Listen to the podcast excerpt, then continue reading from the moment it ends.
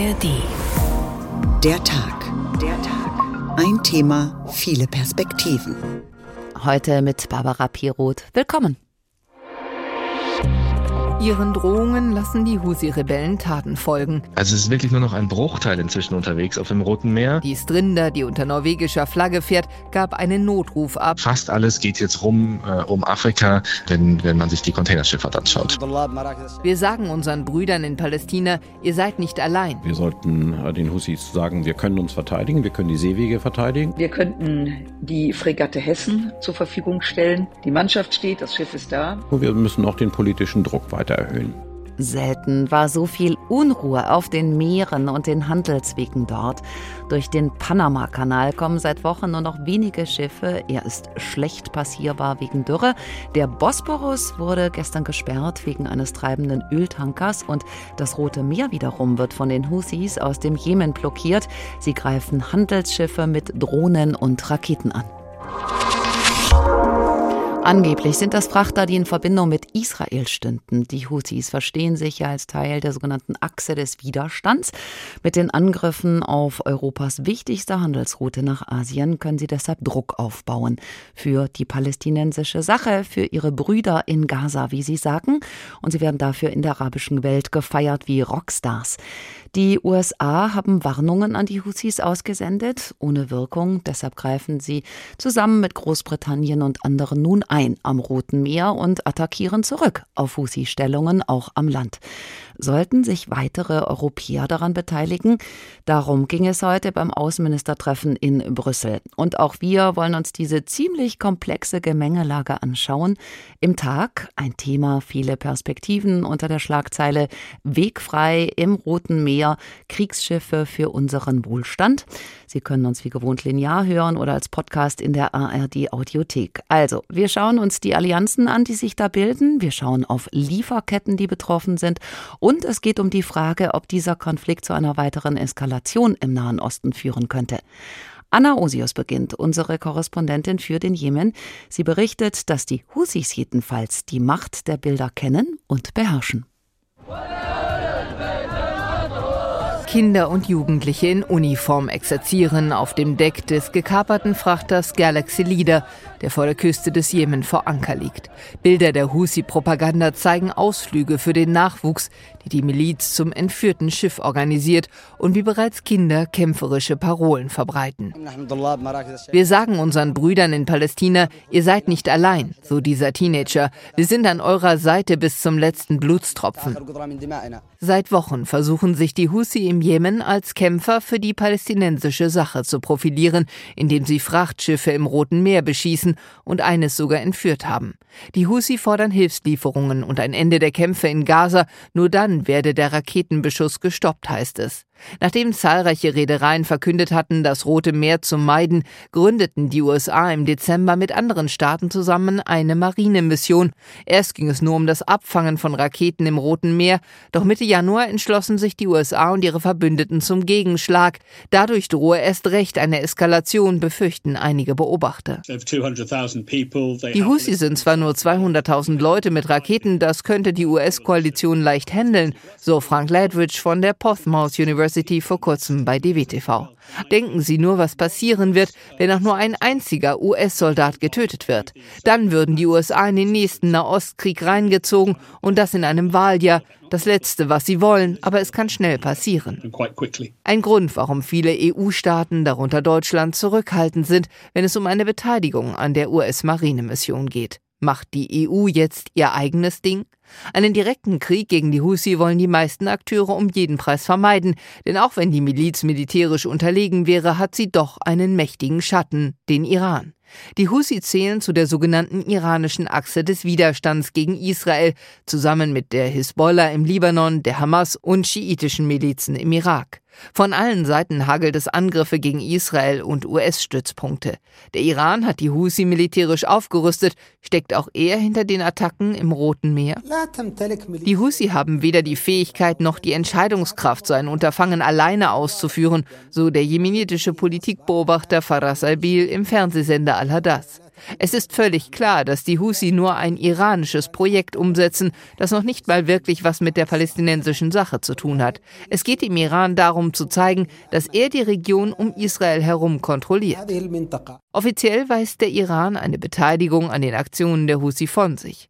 Und die Husi verfolgen durchaus auch eigene Interessen. Sie wollen sich profilieren, beliebt sein, sowohl innerhalb des Jemen als auch in der Region. Und das scheint ihnen zu gelingen. Kritik aus der Region bleibt weitestgehend aus, beobachtet der ägyptische Militärexperte Samir Rareb. Ägypten, obwohl es massiv von der Eskalation im Roten Meer betroffen ist, hat das Vorgehen der Husi nicht verurteilt. Ebenso Saudi-Arabien. Es kritisiert die Husi nicht, obwohl sie eigentlich Feinde sind. Weil jeder, der Kritik an den Husi übt, sofort als Unterstützer Israels gesehen wird.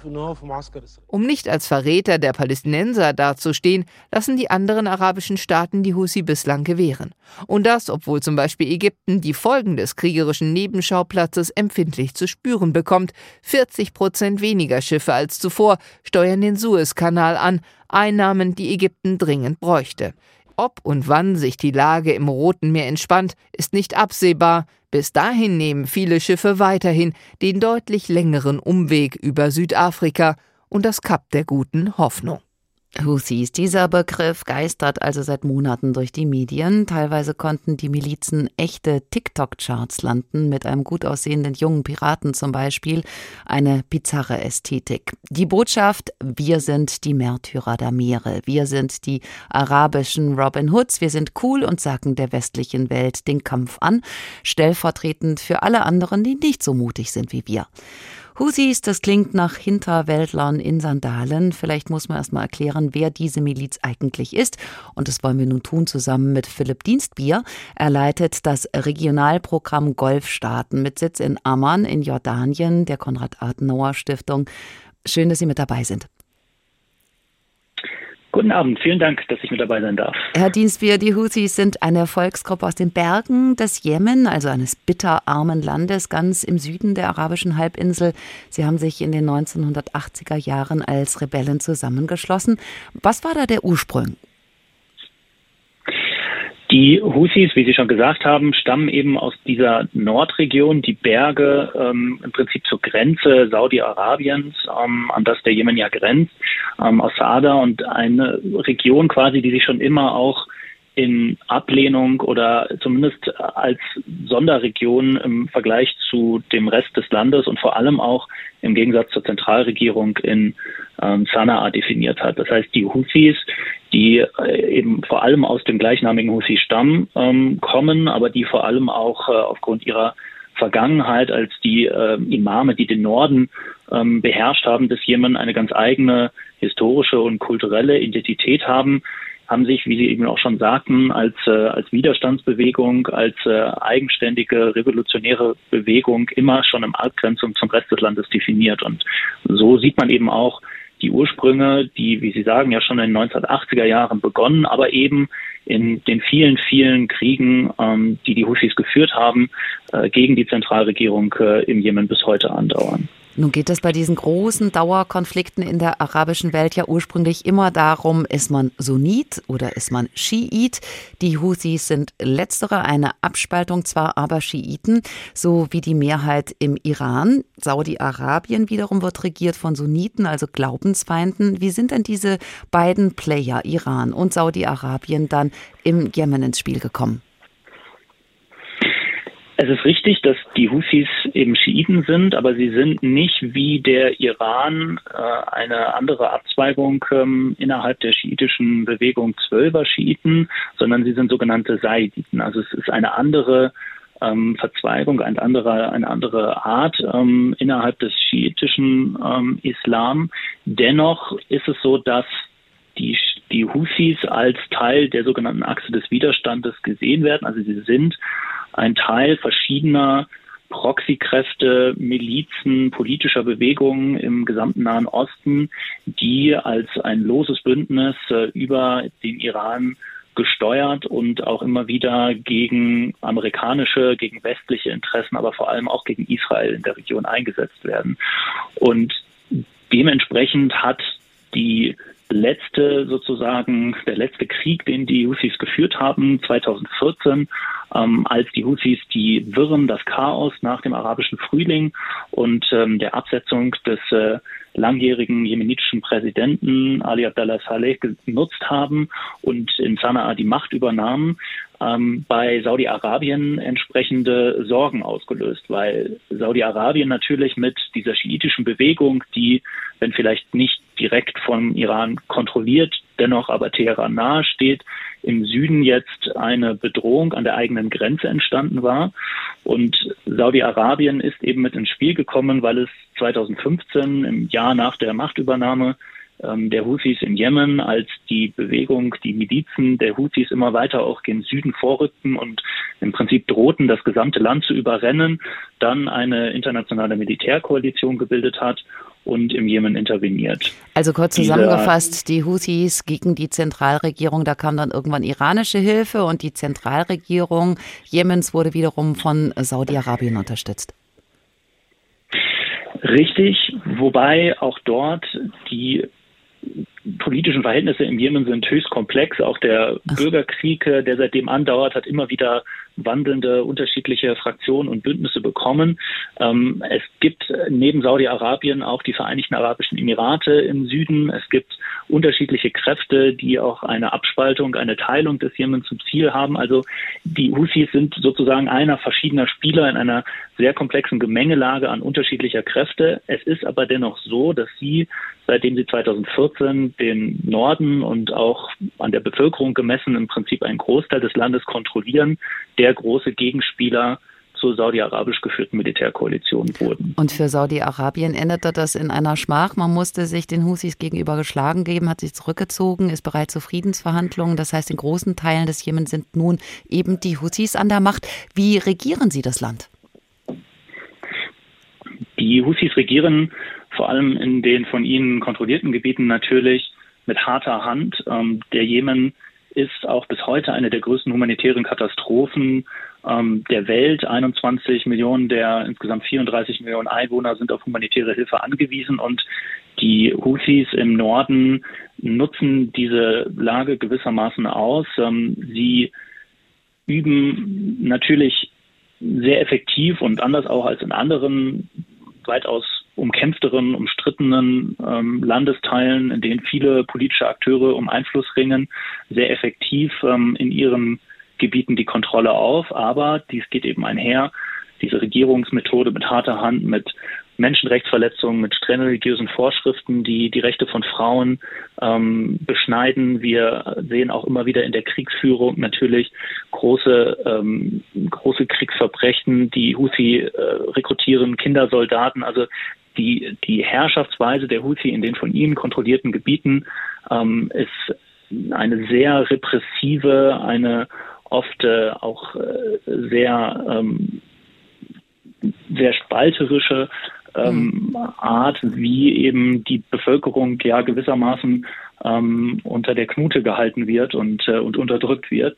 Mhm. Und kann gleichzeitig aber natürlich durch diese anti-amerikanische, anti-westliche, anti-zionistische Haltung in der Bevölkerung trotzdem durchaus auch Unterstützung gewinnen. Also dass die Houthi jetzt sich äh, in den Gazakrieg im Prinzip so einbringen, dass sie offiziell Israel den Krieg erklärt haben, ist eben leider auch populär, nicht nur in der weiteren Region, wie auch schon eingangs im Beitrag äh, erwähnt, sondern eben auch in der Bevölkerung äh, in den von ihnen kontrollierten Landesteilen. Es gibt Beobachter, die sagen, gerade weil die Houthis so schlecht regieren, gibt es nun diese Angriffe auf dem Roten Meer als Ablenkungsmanöver. Und komischerweise scheint das ja auch zu funktionieren, wie Sie sagen. Das heißt, im Jemen gehen die Menschen nicht auf die Straße, um gegen Korruption zu kämpfen oder gegen Mangelwirtschaft oder dass sie endlich ihre Löhne bekommen, sondern gegen Israel und den Krieg in Gaza. Wie erklären Sie sich das?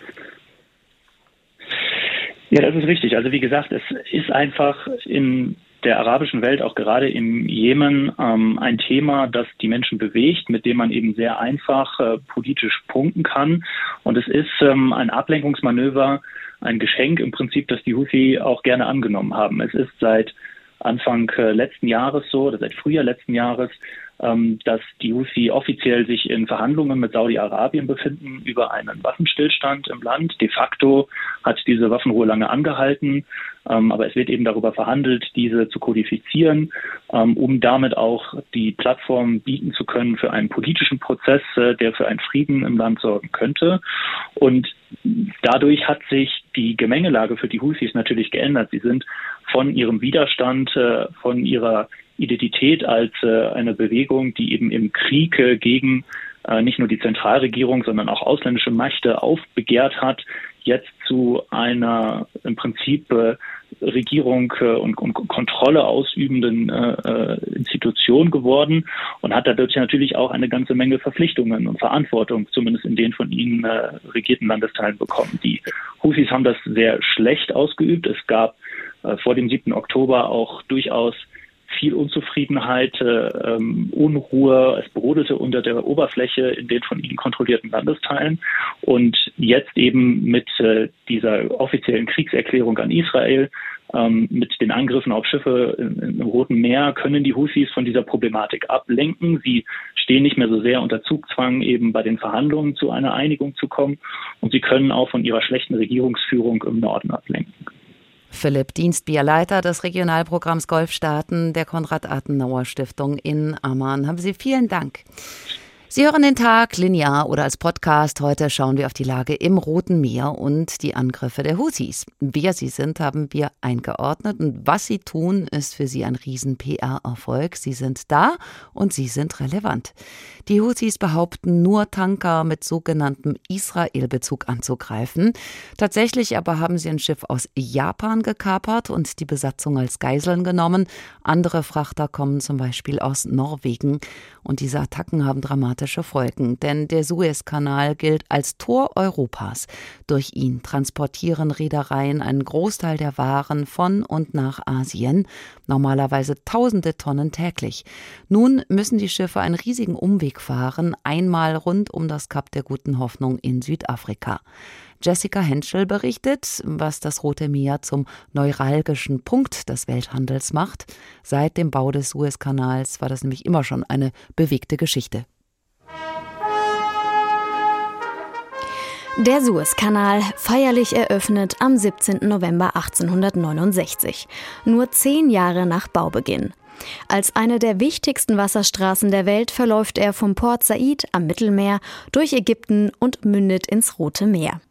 Die Idee des Kanals hatten schon die alten Ägypter, doch erst dem französischen Unternehmer Ferdinand de Lesseps gelingt die endgültige Umsetzung. Frankreich unterstützt finanziell.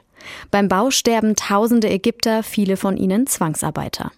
Finanziell ist das Projekt für Ägypten ein Desaster. Das Land ist hoch verschuldet. Die damalige Weltmacht Großbritannien greift ein, übernimmt 1875 die ägyptischen Kapitalanteile und besetzt das Land.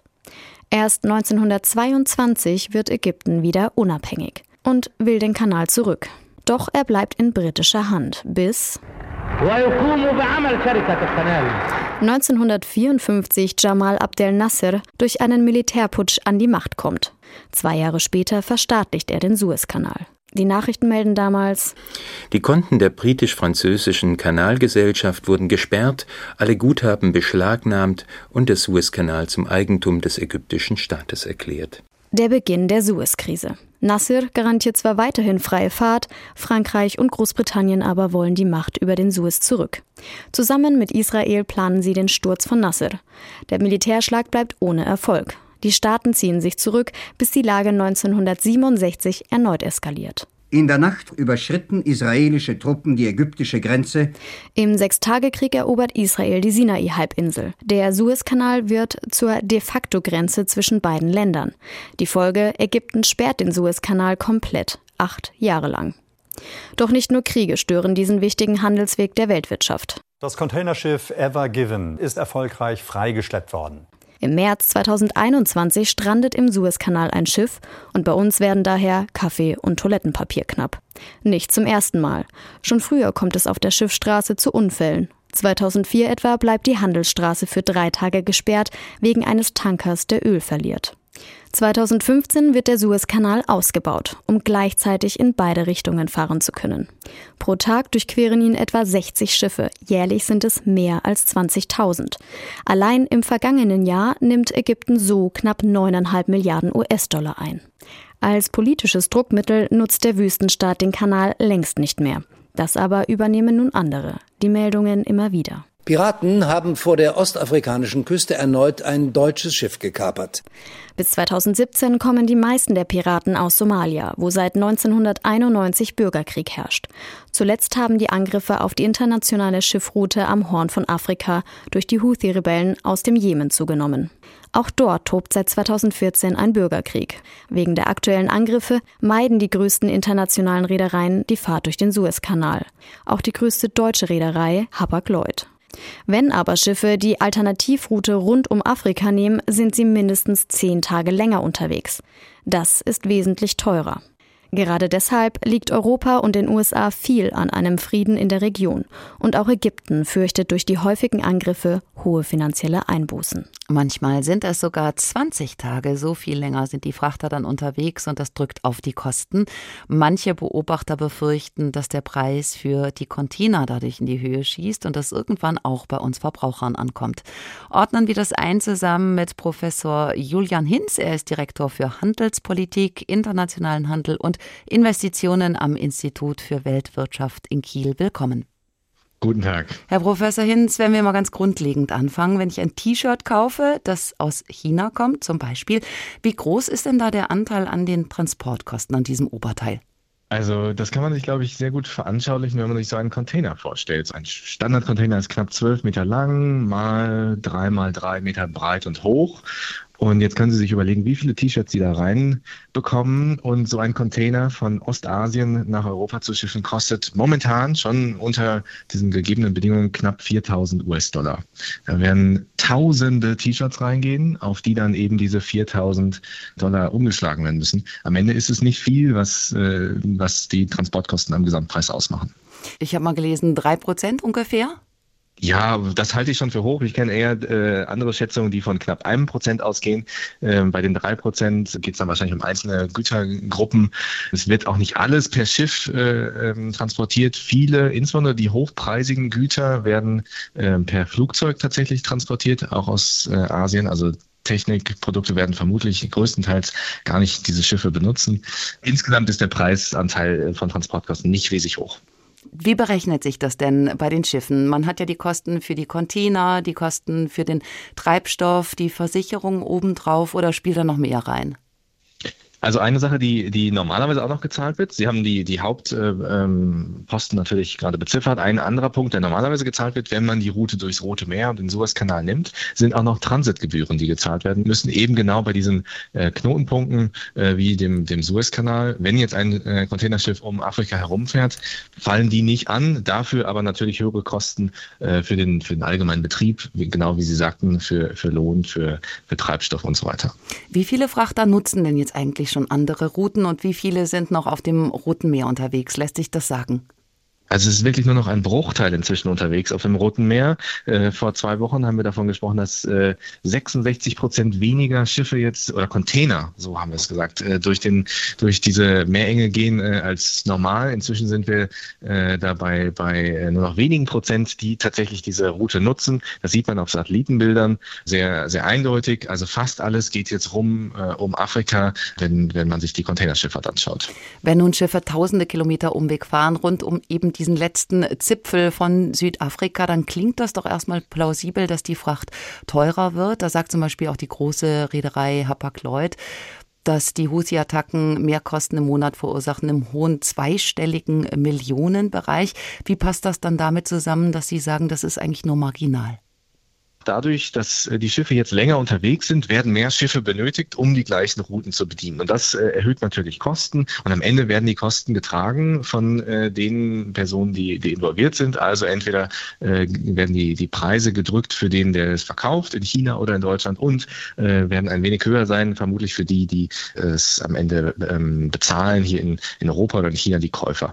Aber das insgesamt ist eben der, der Umsatz immer noch sehr, sehr hoch, was dort passiert. Das heißt, auch ein zweistelliger zweistelliger Millionenbetrag fällt am Ende äh, mindestens gesamtwirtschaftlich kaum ins Gewicht. Vielleicht gibt es ja noch einen anderen Punkt, nämlich dass die Pläne der Disposition durcheinander geworfen werden. Also die Crew ist länger an Bord, die kann dann nicht in andere Einsätze starten, die Transportwege verschieben sich und auch die Container sind ja plötzlich an Orten, an denen sie ursprünglich nicht erwartet wurden. Führt das nicht zu einem heillosen Chaos? Ja, also ich würde auch sagen, das ist der Haupteffekt, viel größer als der Effekt, den man bei Preisen zu erwarten hat, nämlich der Effekt, dass es jetzt äh, zu Verzögerungen kommt, zu Planwechseln, was welches Schiff wann wo ist, äh, welcher Container wann wo ist. Also wenn Sie vor vier Wochen etwas aus dem östlichen Mittel Mittelmeerraum nach, nach Hamburg was bekommen wollten, war das recht einfach. Da fuhren viele, viele Containerschiffe durch. Das ist jetzt auf einmal nicht mehr ganz so einfach, wie es mal einmal war. Das heißt, das hat sich massiv geändert, aber das, sobald man sich einmal auf quasi diesen neuen Fahrplan eingestellt hat, äh, sind auch die, die Effekte nicht mehr allzu groß in Zukunft. Die negative Blaupause war da ja Corona. Während der Lockdowns kam wenig bis nichts mehr raus, zum Beispiel aus China. Das führte zu Lieferketten, die völlig durcheinander gerieten oder unterbrochen wurden. Wo stehen wir da jetzt im Vergleich zur Pandemie? Äh, an einem ganz anderen Punkt. Und zwar ist es diesmal äh, wirklich erheblich weniger dramatisch. Sie haben selbst gesagt, damals gab es die Lockdowns in China, die dazu geführt haben, dass es zu diesen, äh, zu diesen Problemen in den Lieferketten kam. Das Problem haben wir ja gerade gar nicht. Es geht einfach nur darum, dass momentan dieser Weg etwas länger dauert. Und wenn man sich einmal darauf eingestellt hat, dann plant man eben damit, äh, dass die, dass die Fahrt jetzt sieben, zehn bis zu 20 Tage länger dauert und kann dann normal weiter produzieren, normal weiter äh, importieren und konsumieren, ähm, wie vorher äh, eigentlich geplant. Also es geht einmal darum, dass man diesen neuen Fahrplan bekommt und gar nicht darum, dass am, am, am Anfang nichts mehr nachkommt, nämlich dass die Produktion de facto gestoppt hat, was ja vor zwei Jahren das Problem war. Über die Preise haben wir gesprochen. Anderer Aspekt ist die Verzögerung. 12 Prozent des Welthandels laufen über das Rote Meer. Wenn da jetzt Schiffe viele Tage länger unterwegs sind, dann fehlen eben die Produkte und ja auch die Vorprodukte. Was genau fehlt eigentlich und ist erstmal nicht verfügbar? Also welche Produkte betrifft das? Das Antibiotikum oder der Fiebersaft für die Kinder oder hochpreisige Elektronik?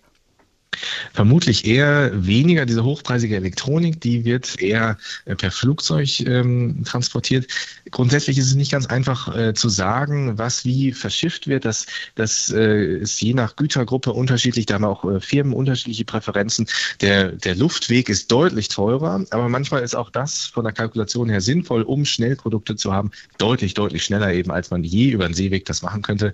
Also das ist nicht eindeutig zu sagen. Grundsätzlich ist es aber eher so, dass die höherpreisigeren äh, Produkte äh, per Flugzeug kommen und die günstigeren per per Schiff. Aber auch da, es kommt eben auch auf die Frist an, zu der man etwas haben möchte. Allgemein lässt sich das nicht äh, so, so runterbrechen.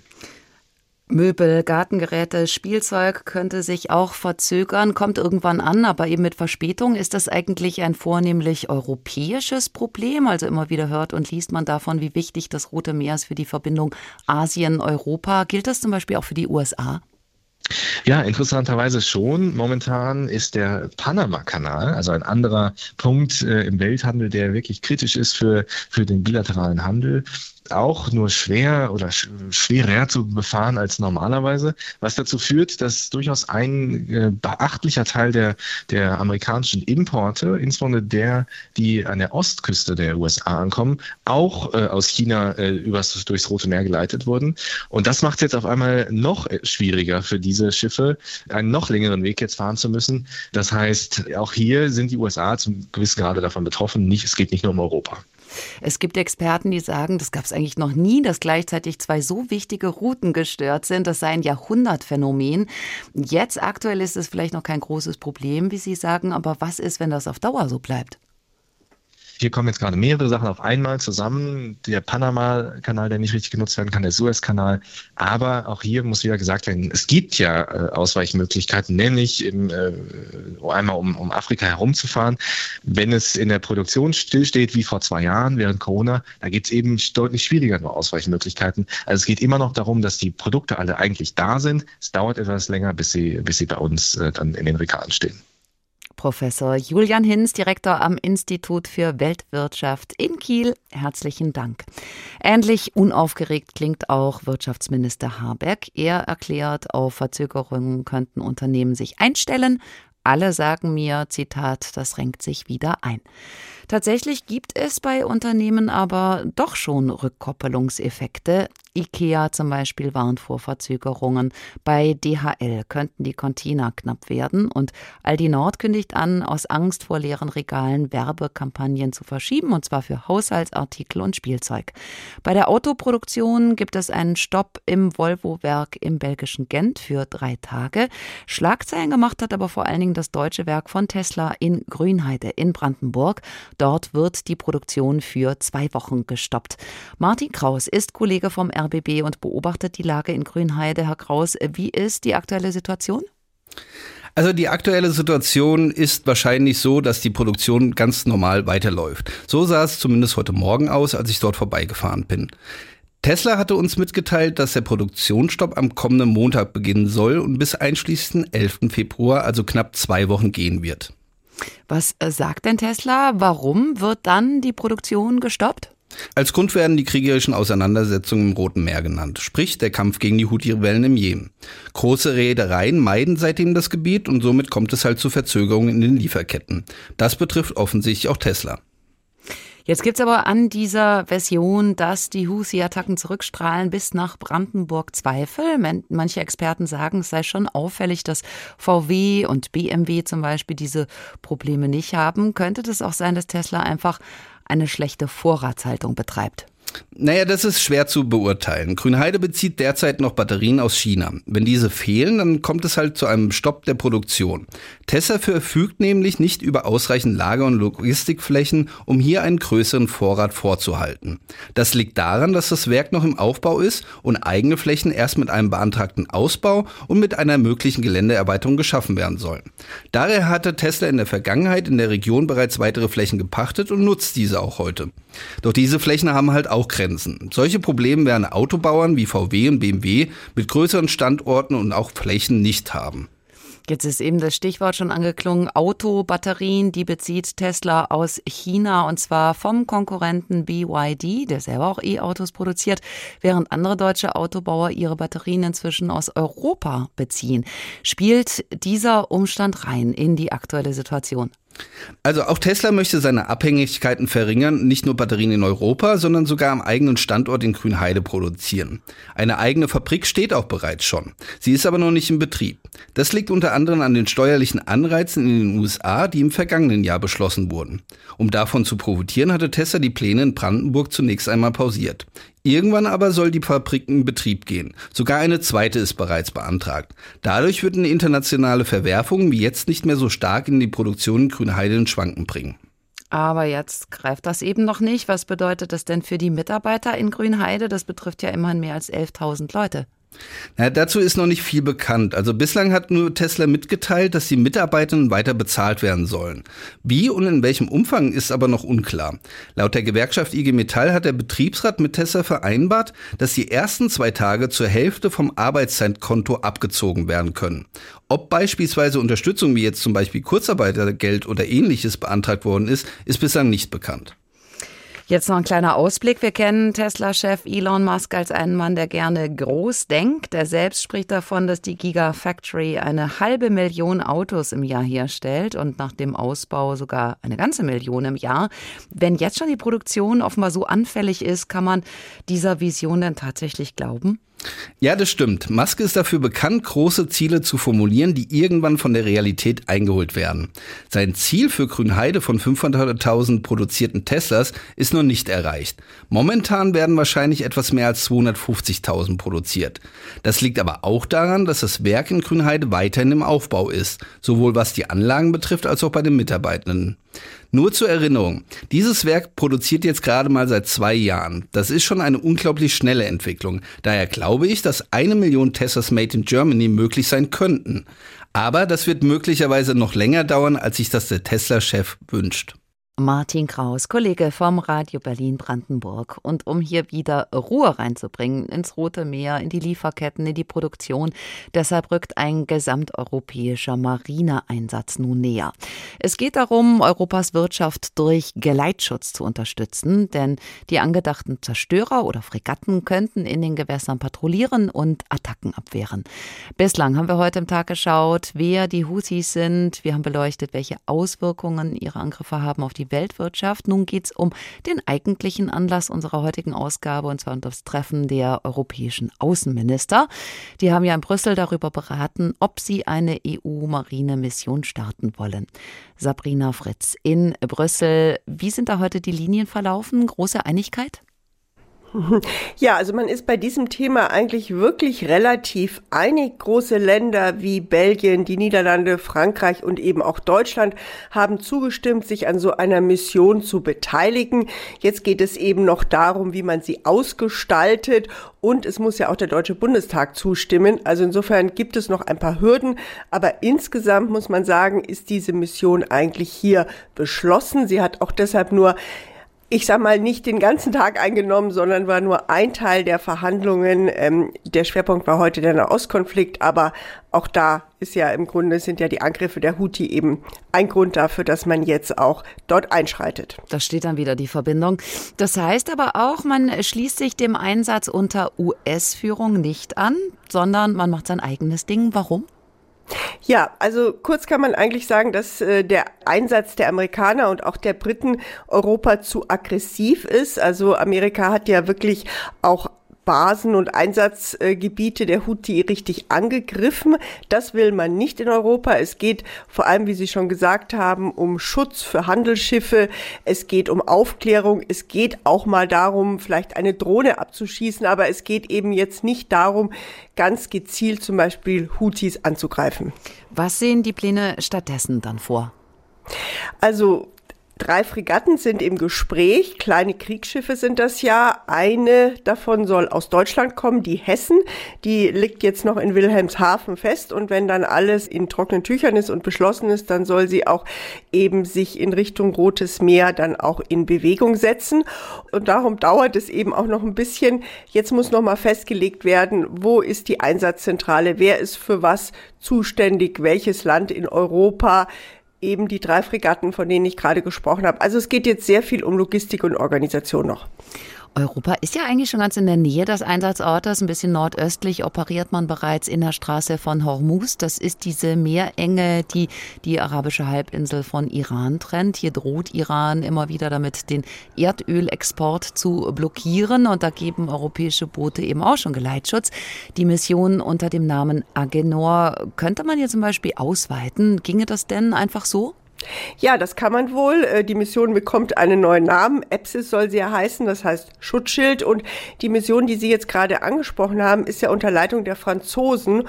Und die würden dann auch wohl für diese neue Mission dann die Leitung, die Koordination übernehmen.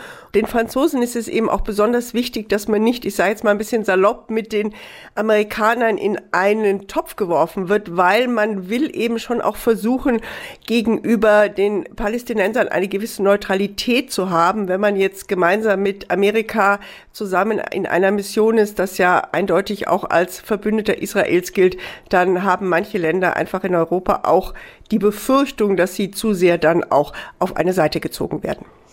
Wir haben gesagt, entschieden ist noch nichts. Das Votum gibt es dann wahrscheinlich erst beim nächsten Außenministertreffen am 19. Februar. Von ja. welchen Faktoren hängt das jetzt noch ab? Ja, also jetzt müssen wirklich die Details verhandelt werden und es müssen eben auch einzelne Parlamente zustimmen. Ja, jetzt muss man wirklich nochmal schauen, es geht um Geld, es geht um Soldaten, die eingesetzt werden, es geht um Aufgabenteilung, also wirklich um relativ konkrete Sachen.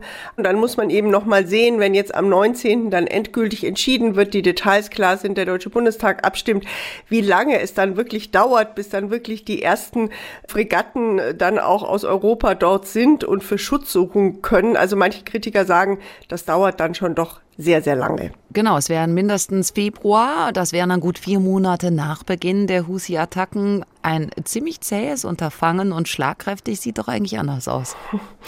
Ja, so ist es halt in Europa. Also es geht alles nicht so schnell wie in Amerika, wo man dann eben einfach einen Einsatz gibt und dann geht das Militär los. Es ist einfach mehr Abstimmung vonnöten. Und man muss nochmal sagen, diese ganze Mission ist schon eine sehr auch politisch heikle, weil was steckt nochmal dahinter? Also die Husis greifen diese Schiffe an, um damit für die Palästinenser einzustehen, sie zu unterstützen. Der Iran steckt dahinter. Also sind ja nicht einfach jetzt nur, ich sag mal, um irgendwelche Handelsschiffe zu blockieren oder gar wirtschaftliche Interessen. Das sind schon sehr politische Interessen, um eben die Palästinenser zu unterstützen mit diesen gewalttätigen Aktionen. Und insofern ist das schon auch für Europa eine heikle Mission, wo es, glaube ich, schon auch sehr auf jedes Wort ankommt, wie diese Mission ausgestaltet und beschrieben wird. Das ist sicher auch nochmal eine Erklärung, warum es lange dauert. Und damit exponiert sich Europa ja auch in einer Region sowieso schon voller Konflikte. Wird das überhaupt in Brüssel diskutiert? Das ist ja immerhin doch sehr riskant. Gibt es da auch mahnende, auch warnende Stimmen? Also jetzt heute habe ich sie nicht so viel gehört. Man war eigentlich jetzt schon ähm, bereit, das zu unterstützen, weil, und das muss man natürlich auch nochmal sagen, Europa natürlich auch eine der größten Nutznießer ist.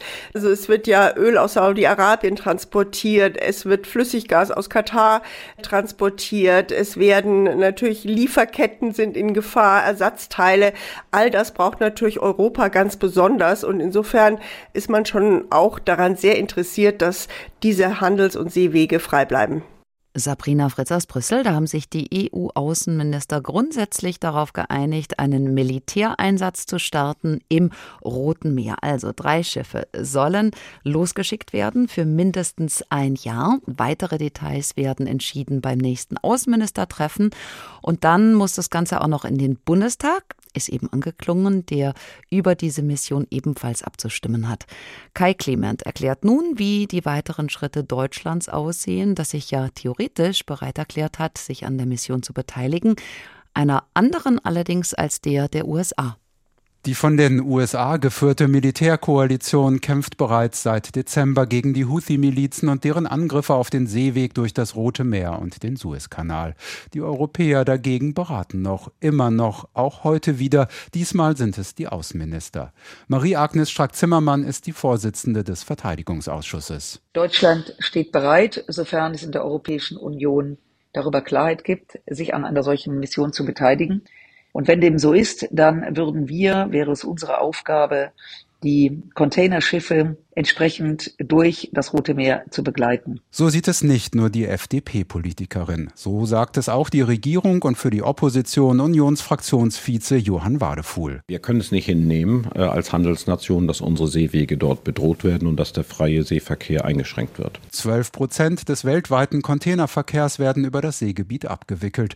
Die Branche ist durch die Raketenangriffe der Houthis erheblich verunsichert. Darauf weist Daniel Greve als Sprecher des Wirtschaftsministeriums hin. Zahlreiche Reedereien meiden seit Anfang der Angriffe ähm, dieses Gebiet und das führt zu circa 20 Tagen längerer Lieferzeiten. Die Amerikaner haben zuletzt mehrfach auch Stellungen der Houthi-Milizen im Jemen selbst angegriffen, also nicht nur Raketen über dem Meer abgewehrt. Zwar ist die europäische Mission noch nicht beschlossen, aber so weit will man nicht gehen, heißt es aus dem Auswärtigen Amt und CDU-Politiker Wadefuhl unterstützt das. Ich glaube, wir sollten äh, an Land äh, im Jemen nicht aktiv werden. Äh, der Konflikt zwischen Jemen und Saudi-Arabien ist kompliziert genug. Äh, da sollte sich äh, Europa nicht einmischen. Aber das Signal ist klar. Äh, wir sollten den Hussis sagen, wir können uns verteidigen, wir können die Seewege verteidigen und wir müssen auch den politischen Druck weiter erhöhen. Zu den militärischen Optionen für die deutsche Marine sagt die FDP-Politikerin Strack-Zimmermann. Wir könnten die Fregatte Hessen zur Verfügung stellen. Das ist eine Kriegsschiffsklasse der deutschen Marine, die primär zur Flugaufklärung und Flugabwehr in Schiffsverbänden konzipiert wurde. Die Mannschaft steht, das Schiff ist da. Das Verteidigungsministerium bestätigt zwar keine Details, aber Sprecher Mitko Müller erläutert schon einmal die Vorzüge des Kriegsschiffes. Mit den Fähigkeiten Geleitschutz, Luftraumüberwachung, Luftverteidigung. Und wir sind vorbereitet, wenn der politische Prozess abgeschlossen ist. Heißt erst der EU-Beschluss, dann die Entscheidung der Bundesregierung zur deutschen Beteiligung. Der muss schließlich auch noch der Bundestag zustimmen, vermutlich nicht vor Februar. Guido Steinberg von der Stiftung Wissenschaft und Politik findet das alles sehr langwierig. Es sieht doch so aus, äh, als würde dieses Problem innerhalb der nächsten Wochen und Monate sich vielleicht erledigen, vielleicht sogar bevor da irgendwelche deutschen Schiffe da sind. Zwar begrüßt der Experte für den Mittleren Osten im NDR einen deutschen und europäischen Einsatz, aber die Europäische Union ist kein außen- und sicherheitspolitischer Akteur. Ich muss gestehen, ich bin froh, dass die Erwachsenen in der internationalen Sicherheitspolitik, nämlich die USA, und Großbritannien hier federführend sind. Immerhin einen Namen für die EU-Mission gibt es schon, den hat der italienische Außenminister verraten. Aspis soll sie heißen in Erinnerung an einen antiken griechischen Schild. Und die wurde heute Abend grundsätzlich in Brüssel angekündigt. Die USA sind da allerdings schon weiter als Deutschland und die EU. US-Präsident Biden wollte ein Jetzt reichts Signal senden. Deshalb die von seinem Land geführte Marineoperation mit dem Namen Prosperity Guardian, also auf Deutsch Operation Wohlstandswächter, mit der Radaranlagen und Raketen der Silos der Husi an Land auch zerstört wurden. Die EU-Mission ist dagegen rein defensiv ausgerichtet, keine Angriffe, nur Schutz von Frachtern und Tankern. Matthias Dembinski ist Politikwissenschaftler am Leibniz-Institut Hessische Stiftung Friedens- und Konfliktforschung in Frankfurt. Hallo. Hallo, ich grüße Sie. Herr Dr. Dembinski, geht das denn? Also mal angenommen, die Husi würden dann auch gezielt auf europäische Zerstörer oder Fregatten zielen. Kann man sich in einer solchen Situation defensiv verhalten? Naja, man könnte das im Grund, äh, Grundsatz schon. Äh, diese Fregatten, die verfügen über Selbstverteidigungssysteme, sollten also in der Lage sein, hoffentlich äh, äh anfliegende Drohnen oder auch Marschflugkörper abzufangen. Und dann könnten sie äh, Schiffe begleiten durch das Rote Meer auf dem Weg zum Suezkanal äh, und könnten da Schutz geben. Allerdings ist das nur ein sehr begrenzter Effekt. Zumal das ja nur drei Schiffe sind. Äh, da fragt man sich, machen die den Unterschied im Roten Meer? Die können ja im Grunde wenig ausrichten, wenn man sich überlegt, dass alleine Hapag-Lloyd aus Hamburg jede Woche 50 Frachter durch den Suezkanal schleust und Hapag-Lloyd ist nur ein einziger Player. Also sehr viel ausrichten werden sie nicht können. Ich glaube, der zusätzliche Effekt zu dem, was die USA und ihre Verbündeten mit Prosperity Guardian anstellen, ist wahrscheinlich begrenzt. Ähm, es geht wahrscheinlich der Europäischen Union auch um das Signal. Die Europäische Union hat ja schon oder schreibt seit geraumer Zeit auch auf ihre Fahnen den Anspruch, äh, Sie möchte als ein geopolitischer Akteur wirken, auch unabhängig äh, handeln können, äh, unabhängig europäische Interessen verteidigen können. Und offensichtlich geht es erst einmal darum, einfach Flagge zu zeigen, präsent zu sein, sichtbar zu sein. Womöglich können diese drei Schiffe wenig ausrichten, aber womöglich großen Schaden anrichten, denn sie ziehen ja Europa mitten rein in dieses unübersichtliche Geschehen im Nahen Osten, wo sich mittlerweile ein Schwelbrand an unterschiedlichen Enden neu entzündet. Wie schätzen Sie diese Gefahr ein? Ich denke, dass die Eskalationsrisiken an den anderen Ecken dieser Gemengelage von Konflikten größer sind, etwa im Verhältnis äh, Israel-Hezbollah. Ähm, Im Roten Meer selber ist die Eskalationsgefahr verglichen damit noch relativ gering. Äh, zum einen deshalb, weil die Houthis nur über begrenzte militärische Möglichkeiten verfügen und zum anderen, weil auch die USA versuchen, diesen Konflikt zu begrenzen, nämlich auf die Auseinandersetzung mit den Houthis und bisher jedenfalls noch Sorge tragen, Iran nicht damit hineinzuziehen.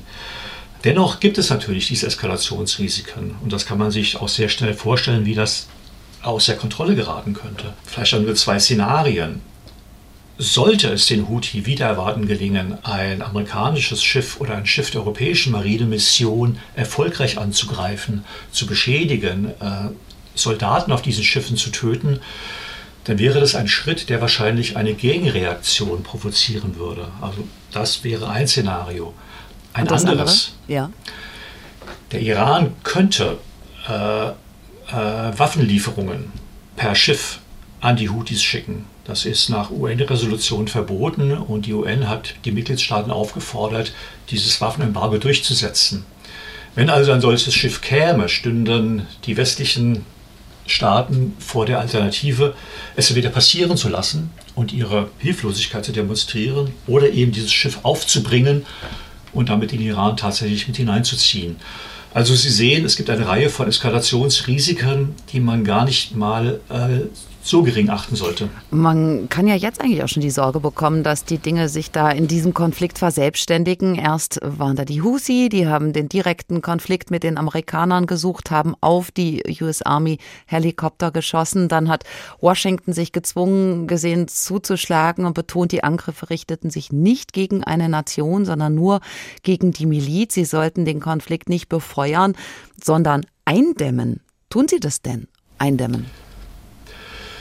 Also bisher ist das noch die Hoffnung, aber ob das wirklich gelingt, diesen Konflikt einzudämmen, das ist wirklich eine vollkommen offene Frage. Also ich glaube, die meisten Experten sind sich darin einig, dass es den USA nicht gelingen wird, die militärischen Fähigkeiten der Houthi, Schiffe anzugreifen, tatsächlich zu unterbinden. Von daher geht das erstmal weiter, äh, und zwar wahrscheinlich so lange, bis denn irgendein Ende des, des Gaza-Krieges in Sicht ist.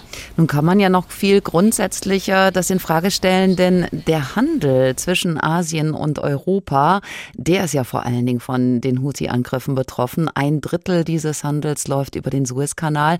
Warum fühlen sich dann die Amerikaner angesprochen? Geht das tatsächlich nur um freie Schifffahrt oder verfolgt Washington mit der Mission im Roten Meer noch andere Interessen?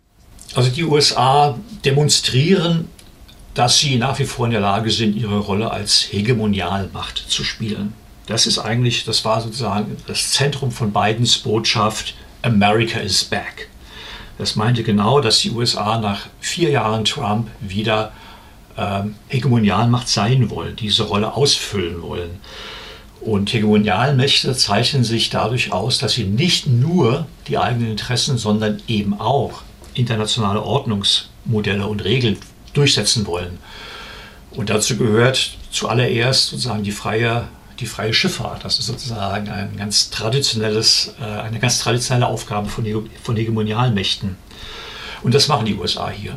Damit macht man sich aber keine Freunde in der arabischen Welt. Die Houthi, die bekommen jetzt jedenfalls jede Menge Zuspruch aus der arabischen Welt, gelten als mutige Krieger für die gerechte Sache im Kampf gegen den Imperialismus. Viele arabische Regierungen sind deshalb auffällig unauffällig und wollen nicht den Volkszorn provozieren.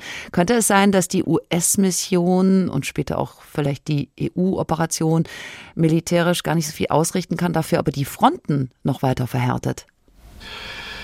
Das müsste man sich mal genau anschauen. Ich kann mir vorstellen, auch schon, Sie haben diesen Gegensatz angesprochen zwischen den Einstellungen äh, in der arabischen Bevölkerung und den Einstellungen bei den bei vielen Regierungen und äh, diese Regierungen verhalten, halten sich zwar im Hintergrund aus genau den erwähnten Gründen, aber ich glaube doch, es gibt sozusagen auch viel bei den Regierungen zumindest viel indirekte, implizite Zustimmung äh, jedenfalls, wenn man an Saudi-Arabien oder an andere Golfmonarchien denkt.